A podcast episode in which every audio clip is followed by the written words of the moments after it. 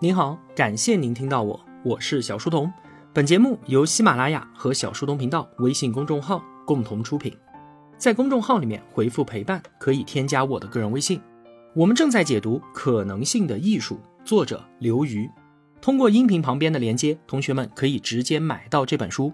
刘瑜老师的付费音频课程《比较政治学三十讲》也推荐给所有的同学们。今天啊，我们要聊的话题是文明的冲突。亨廷顿他在九六年的时候啊，出版了一本书，叫做《文明的冲突与世界秩序的重建》。这本书啊，他所表达的观点就是，现在冷战结束了，以意识形态为分野的冲突终结了，但是呢，世界仍然不平静。之前的左右之争将会被即将到来的文明之争所取代。亨廷顿啊，他第一次抛出这个观点的时候是在九二年，冷战刚刚结束。整个西方都还陶醉在胜利的喜悦当中，他就非常不合时宜地告诉世人说，文明的冲突正在降临。此话一出啊，立刻遭到无数的批评，说他是耸人听闻、哗众取宠、煽动战争。但是之后啊，一件大事儿发生了，他就从一个被万人锤的沙袋，一下子变成了预言家。什么事情？九幺幺。十几个伊斯兰极端分子劫持飞机，撞毁了西方文明的象征——纽约的世贸大楼。除了九幺幺之外呢，还有另外一个大事件正在缓慢的发生，最终震动了整个西方世界。是什么？就是我们中国的崛起。中美矛盾不断的加剧，似乎也印证了亨廷顿的观点：从贸易战到科技战，从香港问题到新冠病毒之争，再到最近发生的佩洛西事件、芯片断供等等。双方是越来越剑拔弩张，其中啊当然有各种各样的原因，但是文明的冲突肯定是一个重要的逻辑。今天呢，我们就来聊一聊亨廷顿的这个文明冲突的预言，我们是不是即将见证不同文明间的大决战呢？按照他的说法，西方已经吹响了集结号，而东方国家呢也会因为要面临共同的敌人而走到一起，双方将沿着一条文明的断层线。展开最终的决战，那么这件事儿真的会发生吗？首先可以肯定的是啊，世界范围内的政治文化差异它是真实存在的，毋庸置疑。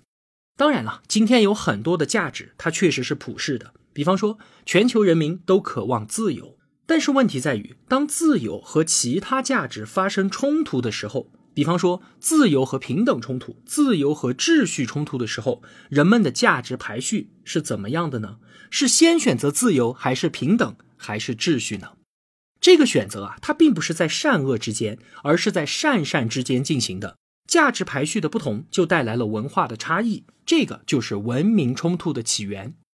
比方说，在有的文化里面，重视秩序就超过自由；有的文化认为主权比人权要更重要。有的文化则认为效率比公平要更重要，等等等等。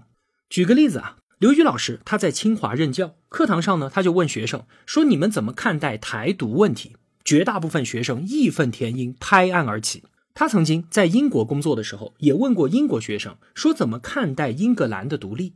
英国学生大部分都表示，如果他们想独立，那就独立好了呀，慢走不送。你看。文化差异的背后肯定是有政治因素的，在一种体制内所形成的民意也会内化成每个个体的主观意志。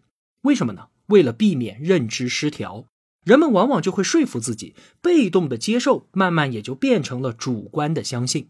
观念一旦形成，它就能够构成真实的、有重量的社会事实，然后反过来支撑特定的政治文化。就像是，如果绝大部分人都认为地球是平的，那么即便它本身是错误的，但是共同的相信也会构成一个重要的社会事实，然后造成社会后果。政治文化上的差异是存在的，而且是显著的。跨国的民意调查可以清晰地反映出这种差异来。比方说呢，关于男女平等的看法。有一个问题问说，当就业机会稀缺的时候，你是否同意男人要比女人更有权利得到工作呢？对于这个问题啊，有百分之六的美国人是表示同意的。我们中国呢是百分之三十八，巴基斯坦是百分之七十五。可见啊，在今天的西方文化、儒家文化和伊斯兰文化当中，对于同一个问题的反应是不一样的。还有一个关于言论自由限度的调查。说人们是不是应该有公开批评政府政策的权利？百分之九十五的美国人表示同意，而巴基斯坦呢只有百分之五十四。而当问到人们是否有权公开冒犯我的宗教的时候，百分之七十七的美国人同意，而巴基斯坦这个数字只有百分之二十。所以啊，不同文化对于言论自由的边界的理解也是不一样的。最后一个问题是二零一七年的一次调查，说你是否愿意为自己的国家而战？我们中国表示愿意的比例非常的高，百分之七十七。而欧美呢，普遍都比较低，最高的是美国百分之四十四，加拿大百分之三十，英国百分之二十七。可见啊，他们的爱国主义精神显然没有我们那么的热烈。政治文化上的差异是真实存在的，这毋庸置疑。那么接下来，在全球化的时代，这种文化差异是不是更加容易引发冲突呢？答案啊，也是肯定的。人们都向往不同文化的人在一起能够和睦的相处，但是这种和睦的前提是有足够的相互尊重。如果说塔利班能够接受民主选举，那么阿富汗的战火就能够熄灭；如果埃及能够接受穆兄会在选举当中胜出，他们的民主就不会崩溃；如果乌克兰的人民承认俄罗斯确实要比欧盟要好，那么他们的社会也就不会因此而撕裂。可是世界上哪里有那么多省心的如果呢？多元文化想要在一起和谐共处，它要求所有的文化群体都要恪守自由宽容的底线，而这是一条非常非常高的底线啊！即便是发达如美国，它的内部种族问题仍然是一个不断在发炎的政治伤口。印度作为老牌的民主国家，印度教和伊斯兰的冲突仍然是愈演愈烈。在印尼、菲律宾这些东南亚国家。我们的华裔同胞已经在那儿扎根几百年了，但仍然会时不时的成为反华浪潮的受害者。你看，文化冲突它真的是无所不在。二零一五年的《查理周刊》事件，应该有的同学听说过。法国的《查理周刊》杂志因为刊登了冒犯穆罕默德的漫画，被极端分子报复，十多个人被打死了。五年之后呢，一个法国的教师因为在课堂上展示了这幅漫画，被极端分子砍下了头颅。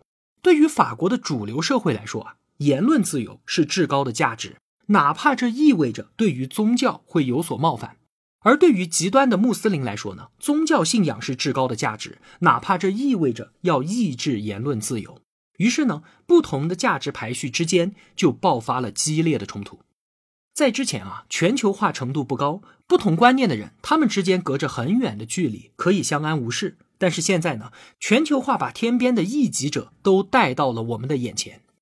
经济全球化对于大多数人来说都是好事儿，因为通过把蛋糕做大，实现了共赢。但是文化全球化不是这样的，价值观念它是黑白分明的，是非此即彼的，所以文明的冲突往往就会到达你死我活的程度。有一项调查就显示。百分之六十四的巴基斯坦穆斯林和百分之六十三的埃及穆斯林，以及百分之七十八的阿富汗穆斯林，他们都认为离开伊斯兰教是可以被判处死刑的。如此强烈的宗教情怀，怎么可能和宗教自由的世界观和睦相处呢？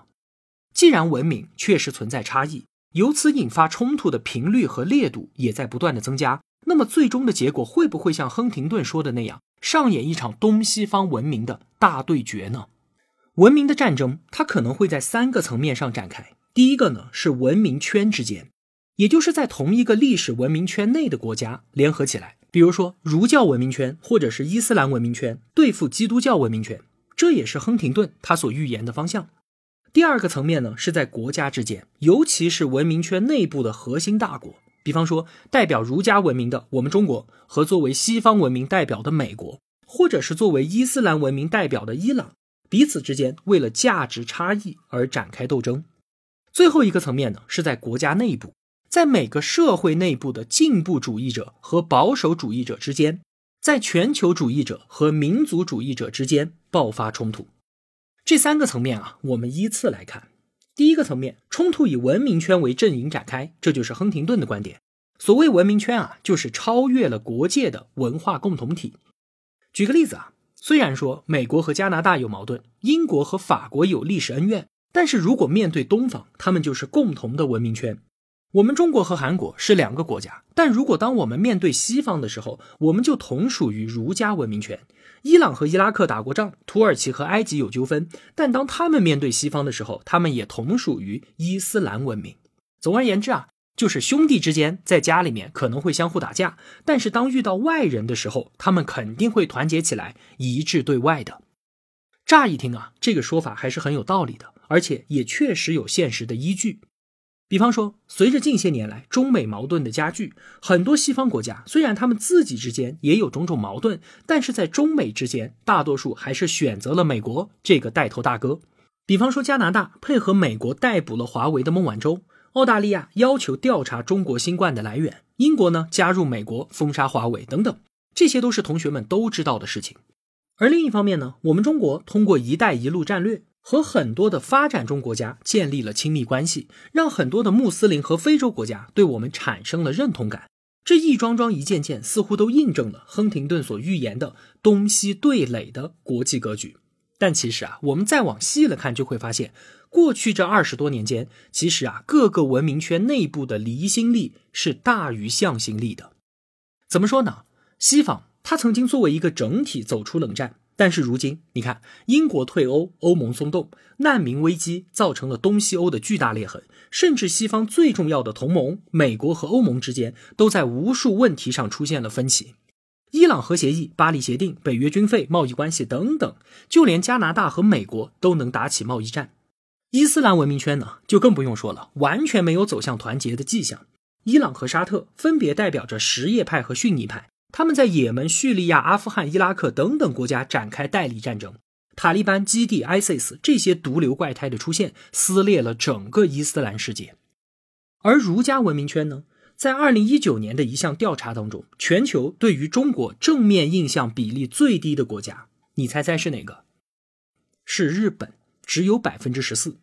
其他的邻国也好不到哪儿去啊！韩国只有百分之三十四，印度只有百分之二十三，印尼百分之三十六。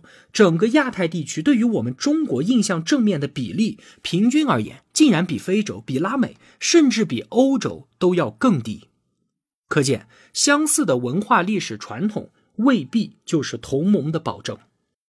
以文明圈作为文明冲突的阵营划分，似乎是存在大问题的。为什么？因为在当今时代啊，一个国家的文化越来越被政治制度和经济水平所塑造，而不仅仅被种族和历史所决定。你想，新加坡的主体是华人，和中国一样，也深受儒学浸染，但是中国和新加坡的政治观念有着显著的差异。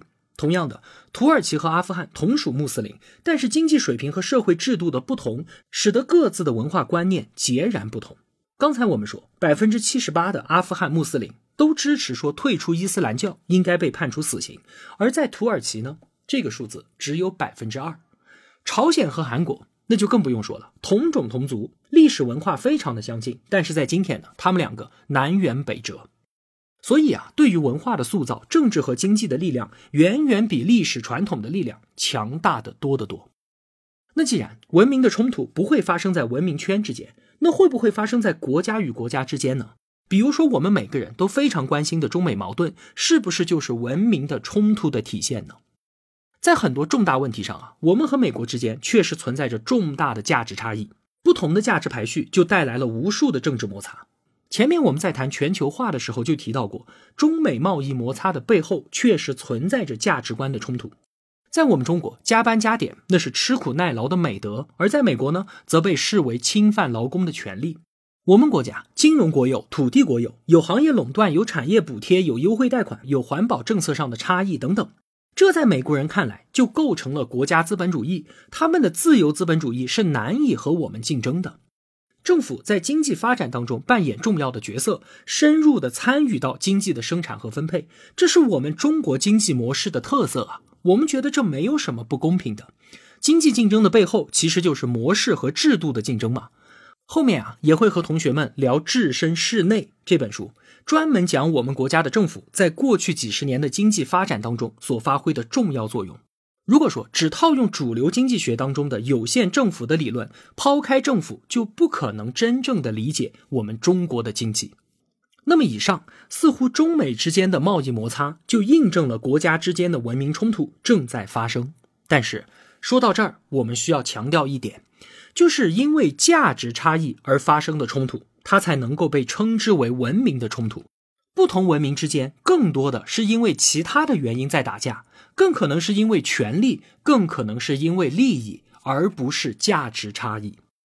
从这个角度来说，就很难说中美矛盾全都是文明的冲突了，因为更多的其实是利益和权力的冲突。比方说，华为和抖音海外版 TikTok 遭遇美国打压，这其中并没有什么文明的冲突，而就是两大强国在科技市场份额上的利益竞争。华为当年全面学习 IBM 的管理模式，TikTok 体现出的娱乐主义，他们借鉴的恰恰都是当代西方文化的精神。如果说不是因为利益之争，那么美国应该为西方文明的传播而感到高兴啊，又怎么会反手去打压呢？